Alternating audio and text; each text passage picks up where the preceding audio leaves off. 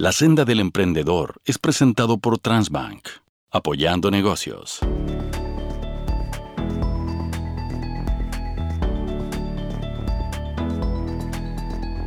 Bienvenidos a un nuevo capítulo de La Senda del Emprendedor. Antes de comenzar, nuestro equipo sugiere que para la mejor audición de este programa, em, en rigor, deberías prepararte un snack o un sándwich porque el tema de hoy es más o menos evidente que te va a provocar hambre, te van a dar ganas de comer, literalmente. Porque vamos a hablar con un emprendedor que está pollonizando, como él mismo lo dice, nuestro país con su receta de pollo frito. Aquí, la mente creadora de Chicken Love You, un exitoso negocio que reinventó la receta del pollo frito en nuestro país, como lo conocíamos, Felipe Sánchez Pibe. Muchísimas gracias por estar con nosotros hoy día. Gracias, Iván, por la invitación y qué buena onda que estén haciendo este tipo de programas, más aún en una plataforma como el podcast que está creciendo eh, y que aporta tanto. O sea, uno realmente hace deporte y está a la misma vez aprendiendo distintas cosas o conociendo, en este caso, eh, distintos emprendimientos. bueno, desde ya, desde ya está invitado para que siga, para que, para que tenemos varios capítulos para atrás y varios capítulos para adelante. Buenísimo. así que tenemos. Oye, em, a ver, el pollo frito debe ser de las cosas más populares del mundo.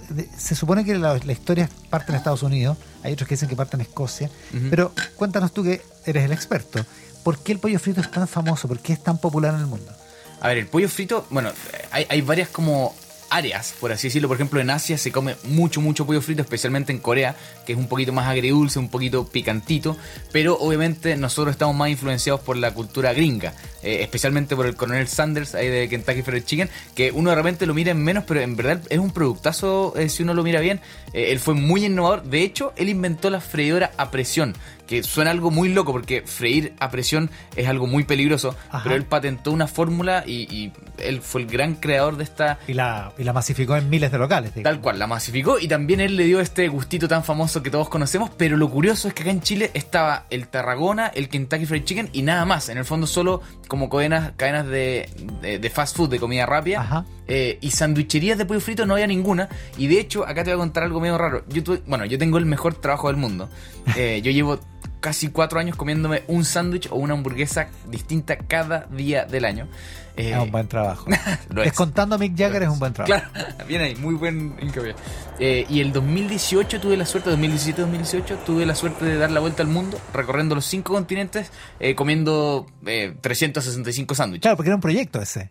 Era un proyecto. Que esto es previo a Chicken Love You, digamos. Claro, justo. Y de hecho, ahí fue donde me nació la idea, porque yo siempre quería abrir una hamburguesería. Ya, a ver, espérate. ¿Cómo, ¿Cómo salió eso de, los 365 sándwiches? ¿Cómo, cómo, cómo partió? La verdad, y algo que me gusta, es que fue súper, súper, súper orgánico. Fue gracias a mis amigos. Esto fue el 2013, ¿Ya? ya hace nueve años.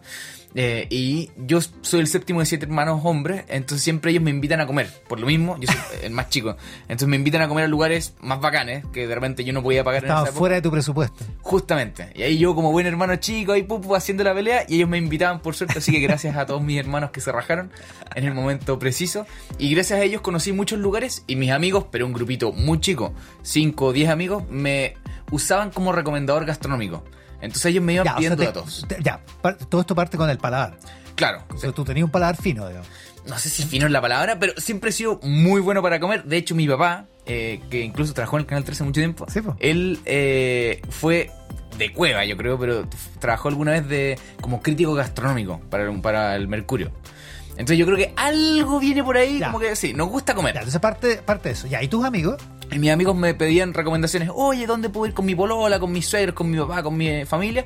Y de repente un amigo, Joaquín Contreras, cansado de, de preguntarme todas las semanas, me dice, oye, ¿por qué no abres un blog? Y yo en esa época dije, ¿qué es un blog? Santo Google, que es un blog, empecé a aprender después cómo hacer un blog, cómo hacer un blog gratis y rápido. Y así fui aprendiendo y hice todo, eh, como te digo, el 2013 y lancé esta página eh, con recomendaciones gastronómicas. Ah, y era un blog, pero yo me acuerdo, ah, tenía la, la idea de que lo había visto en Instagram, que Después dio el salto. Perfecto. Después dio el salto, sí. Pero partió como un blog ultra, ultra simple de recomendaciones, ni siquiera diarias, era una vez cada cuánto. Cada cierto rato. Sí. Esto tú estás en otra cosa, digamos. Yo trabajaba en una agencia de publicidad. Ya, perfecto. Y partes con esto, ¿ya? Sí. Y ahí de repente dije, eh, empecé a ver que esto tenía como que agarraba papas, era como una bola de nieve. Amigos de amigos que yo no conocía me empezaron a contactar. De repente me escribió un restaurante para invitarme a comer gratis. Y dije, este, esto sí que Ahora sí que tremendo. He triunfado, dije. Claro, lo hice, la hice. Esto es lo que yo aspiraba en la vida. Eh, y ahí dije, ¿sabes qué? Esto tiene carne. ¿Cómo puedo no sé si monetizarlo, pero por sobre todo, cómo me puedo dedicar a esto. Y me acuerdo que yo tenía a mi dupla creativa en la agencia y le, a Gonzalo, y le decía, ¿sabéis qué? Yo creo que me puedo dedicar a esto, que esto sea mi trabajo full time. Y me decía, estáis loco, ¿quién te va a pagar para comer sándwiches? Para comer. Y ahí dije, necesito algo loco, no puede ser un blog cualquiera.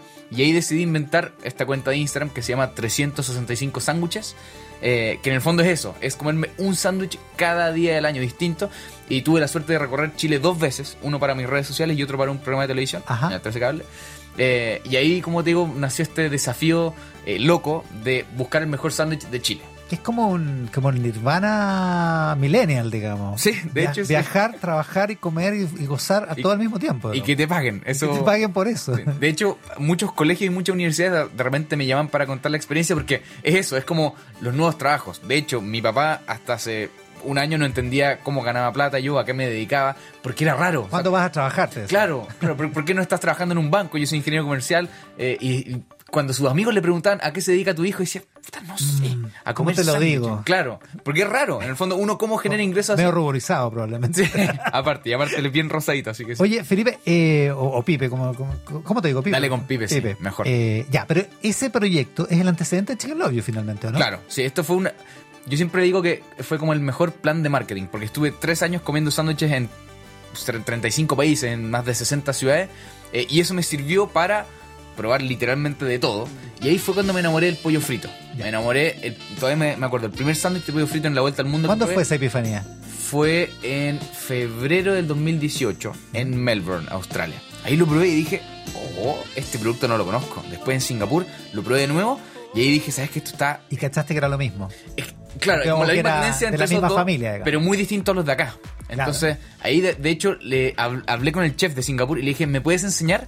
Y me, por ejemplo, me mostró un producto que se llama el Buttermilk, que es un suero de leche que yo nunca lo había escuchado, y me empecé a meter a la cocina. Y desde ahí empecé a pedir pollo frito en Hong Kong, en Shanghái, en Beijing, en Londres pedí mucho, en Marruecos, en, en donde podía, siempre pedía, y después tuve la gracia de estar en Estados Unidos, que ahí en, no sé, en 15 estados comí mucho pollo frito. Porque en Estados Unidos es como, es como la orden del día, digamos. Claro, es como los completos acá. Ya, Es- como el mismo perfil. Y, y en ese momento decidiste que esto podía ser un negocio eh, acá en Chile. O sea, digo, pediste, pediste enséñame porque pensaste, esto lo quiero rep- replicar. Tal cual. Eh, de hecho, la fecha exacta fue el 17 de septiembre del 2018, justo antes de las fiestas patrias. Eh, y me acuerdo de haber llamado a mi actual socio, a León, que él tenía una hamburguesería. Nos conocíamos por el rubro, no éramos amigos ni nada, pero teníamos buena onda. Y lo llamo y le digo, León, abramos un negocio gastronómico. Y me dijo, ya, pues, hamburguesería. Y yo, no. Sándwich de pollo frito. Y para que veas lo lejano que estábamos, esto fue el 2018, me dijo, ¿cómo? ¿Cómo es un sándwich de pollo frito? Él, no, él teniendo restaurantes no lo entendía. ¿Cómo vas a meter un pollo frito dentro de un sándwich? pan. No me calza. Y dice, pero sí, pues sí, eso es. Y ahí cuando aterricé, terminó el viaje, le cociné a él y a su papá, que son socios, a Jerome. Eh, y nada, y lo probaron y ulala, bulebu, no sé qué dijeron, sacre blue. Eh, y se enamoraron y ahí ya comenzó la idea más formal de abrir Chicken Love You, que es, y me encanta, esto estoy muy orgulloso, es la primera sanguchería de pollo frito de Chile. Extraordinario. Ya, ¿y esto se abre, se abre primero como local o primero como delivery? Curiosamente partimos con un food truck en una feria, en la Feria del Sándwich del 2020, del 2020, que de hecho fue el último evento masivo antes de encerrarnos, fue del 15 al 18 de marzo, y el 19 de marzo ya estábamos, O sea, partiste en la pandemia. sí, tal cual. Bueno, a ver, a todos nos pegó la pandemia en distintas, eh, en temas personales, en temas de- laborales, etcétera. Entonces, obviamente, trato de no alegar. Y, y de hecho, yo cuento que me salvé un poquito. Porque ese domingo fue la Feria del Sándwich. Nosotros vendimos, nos fue súper bien. Probamos el producto. La gente eh, se enamoró de la marca, del concepto. Y nosotros el miércoles estábamos citados a la notaría para cerrar un local en Las Tarrias. Chiquitito, en Merced, con Las Tarrias. Muy chiquitito, eran 25 metros cuadrados. Pero era un local a la calle. ¿Ya? Y como el lunes ya estábamos encerrados, nos fuimos. O sea, dijimos, oye, hay un encierro, no, esto no, no puede ser. Y nos salvamos, porque si no hubiéramos tenido que pagar arriendo durante, no sé, tres años. eh, y no hubiéramos podido operar. Y ahí, en el fondo, nos enfrentamos al dilema de... Tenemos un producto probado. En la Feria del Sándwich lo probaron más de 2.000 personas y les gustó. Tenemos una marca desarrollada. Ya está, está el logo, está, está todo. Ya, tenía, ya, esto se llamaba ya Chicken Love You, digamos. Se llamaba Chicken Lobby, Ya. sí. Sí, ya estaba oficial todo, y, pero ya no teníamos local. Entonces dijimos, ¿qué hacemos? En esa época, y lamentablemente creo que a todos nos pasó, dijimos, bueno, esto va a ser temporal, va a durar un par de semanas, pero bueno, acá estamos. Eh, y, y empezaron a pasar los meses, un mes, dos meses, tres, do- dos meses, tres meses, cuatro meses, y de repente dijimos, ¿sabéis que no nos podemos quedar así? Tenemos una marca, ¿qué hacemos? Y ahí estaba recién comenzando este concepto de cocina oscura, de Dark Kitchen, que es una cocina eh, solo para delivery, o sea que no hay mesas, que no no, hay hay mesas, garzones, claro. claro, que tiene varias ventajas tiene pocas barreras de entrada. Este programa que lo ven hartos emprendedores eh, es muy bueno, por ejemplo, para probar el mercado. Si tú eres una marca que ya tiene ot- otros locales un poquito más grandes y quieres ver si funciona en tal localidad, puedes abrir una Dark Kitchen porque es muy, es muy fácil, es como un plug and play. Tú vas, eh, pones tus equipos, operas, en general los permisos es mitimota con el, con el dueño de la casa. De la casa, claro.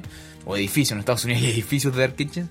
Eh, y, y puedes probar el mercado. Entonces nosotros, insisto, esta ha sido la tercera cocina oscura de Chile, algo era Sí, muy po. incipiente. Sí.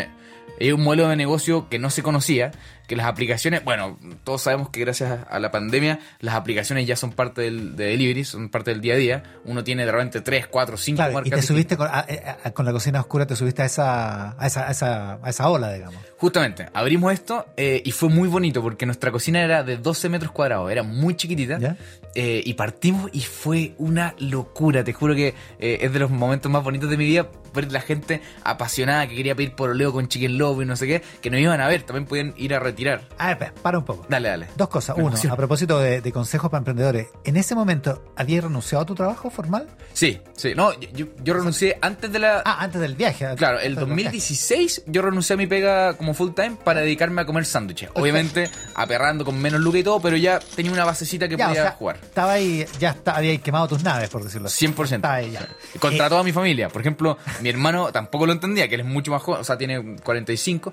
Me decía, pero eres, ¿puedo decir estúpido? Sí, por supuesto. Eh, Eres un estúpido, ¿cómo tienes tu pega? Eh, y él quería que yo fuese socio en su empresa, no sé qué, porque trabajábamos muy bien juntos. De hecho, flash forward, ¿cómo se dice? Eh, ahora yo, él es socio mío en Chicken Love, así que Ah. bonito, sí. Ah, mira que el... ¡Toma! No, no, mentira. No, pero ha sido mu- muy bonito y le dije que no para seguir este sueño, como muy bien dijiste tú, millennial. Ya, eso por un lado. Segundo, abres la Dark Kitchen. ¿Y cómo lo comunicaste? ¿Cómo lo marcaste? A ver, yo te voy a contar mi experiencia personal, pero en mi casa, mis hijos de repente dijeron, oye, existe esto, se llama Chicken Love You y estaban vueltos locos. ¿Cómo llegaste a ellos? ¿Cuántos años tienen tu hijo? Entre 20, ahora tienen 23, en esa época estamos hablando de hace dos O 20, años, tenía 21, entre 21 y 15. Perfecto.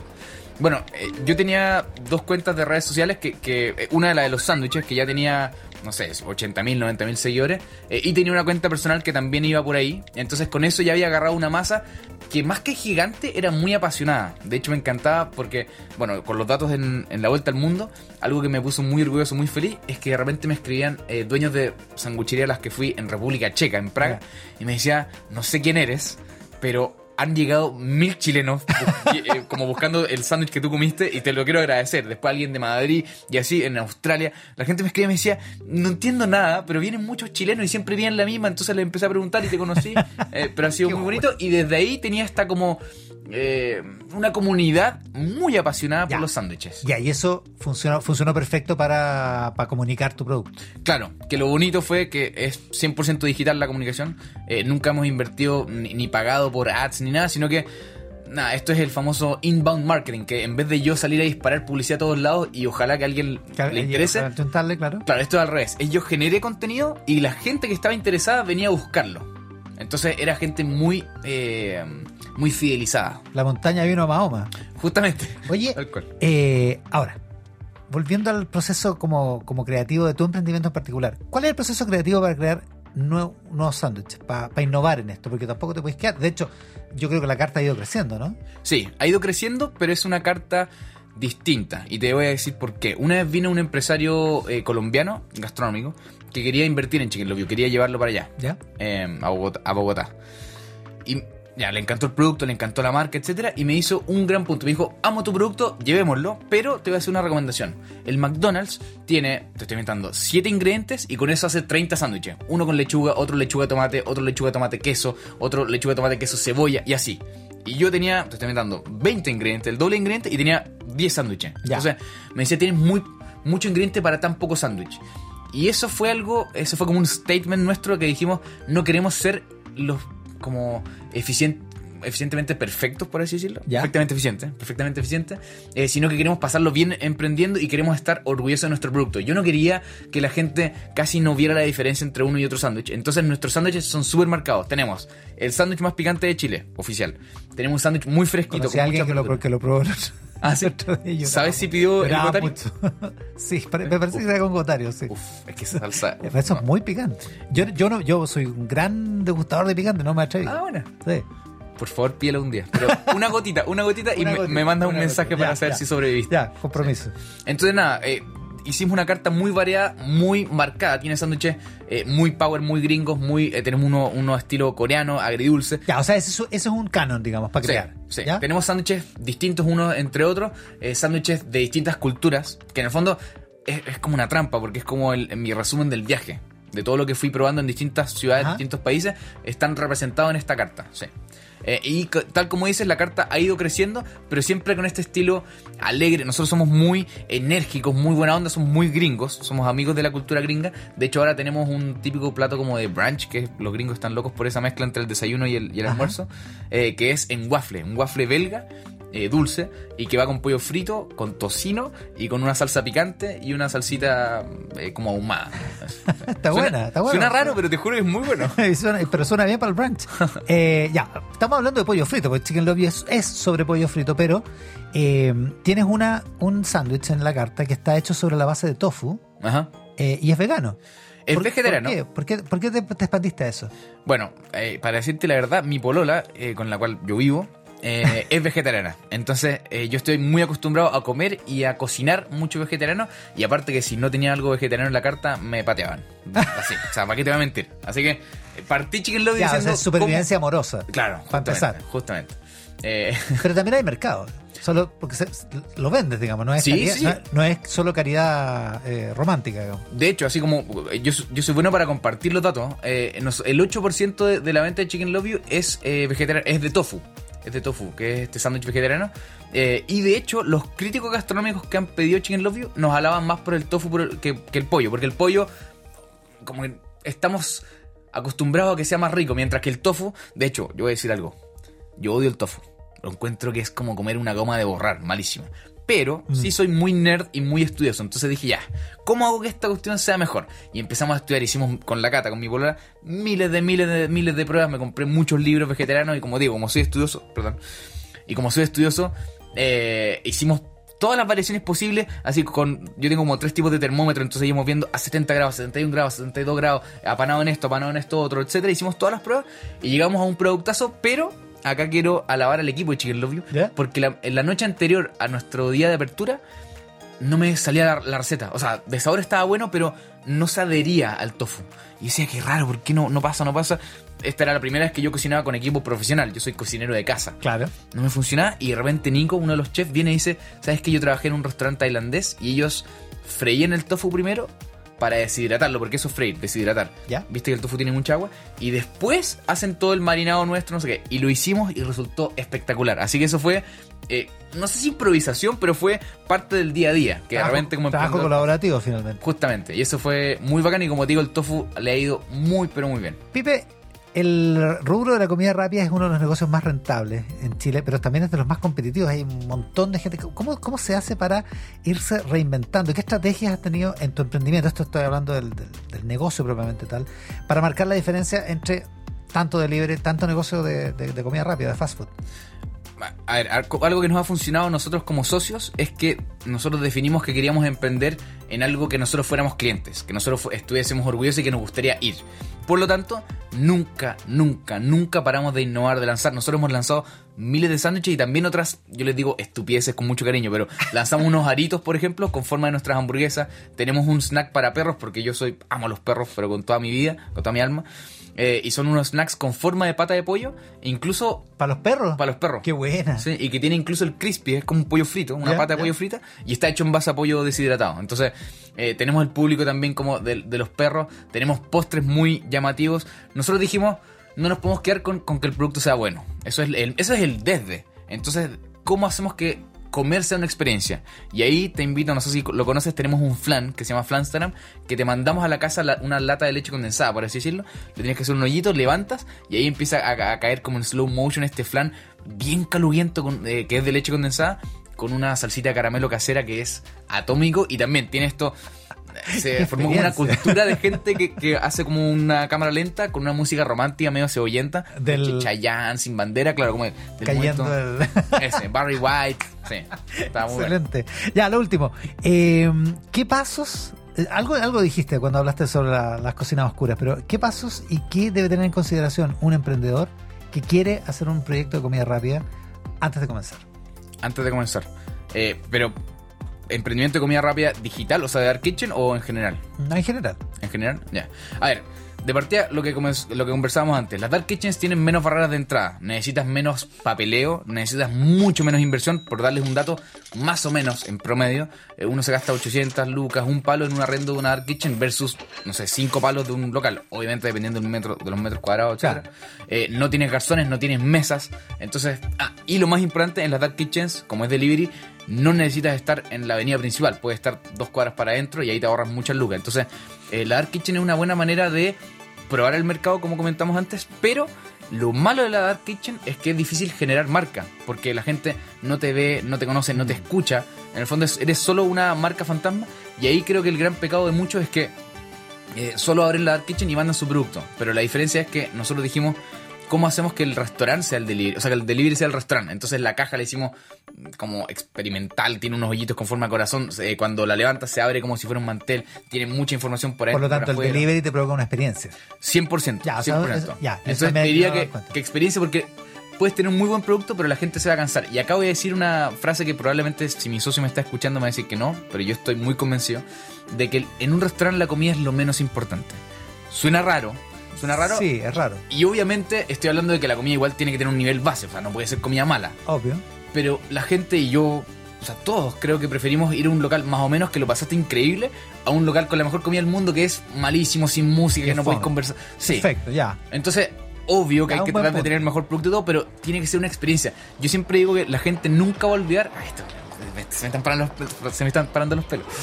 La gente nunca va a olvidar cómo los hiciste sentir. Eso es. Porque la gente va a olvidar el producto en algún momento. La gente va a olvidar eh, cu- cualquier cosa como, como del momento, pero nunca va a olvidar cómo se sintió. Entonces, si tú hiciste que la gente eh, se vaya feliz, si le regalaste un... Es como cuando llegas a un hotel y hay un chocolatito chico en la almohada, listo. Sí, te ganaste al consumidor, especialmente a mí que soy chocolatero.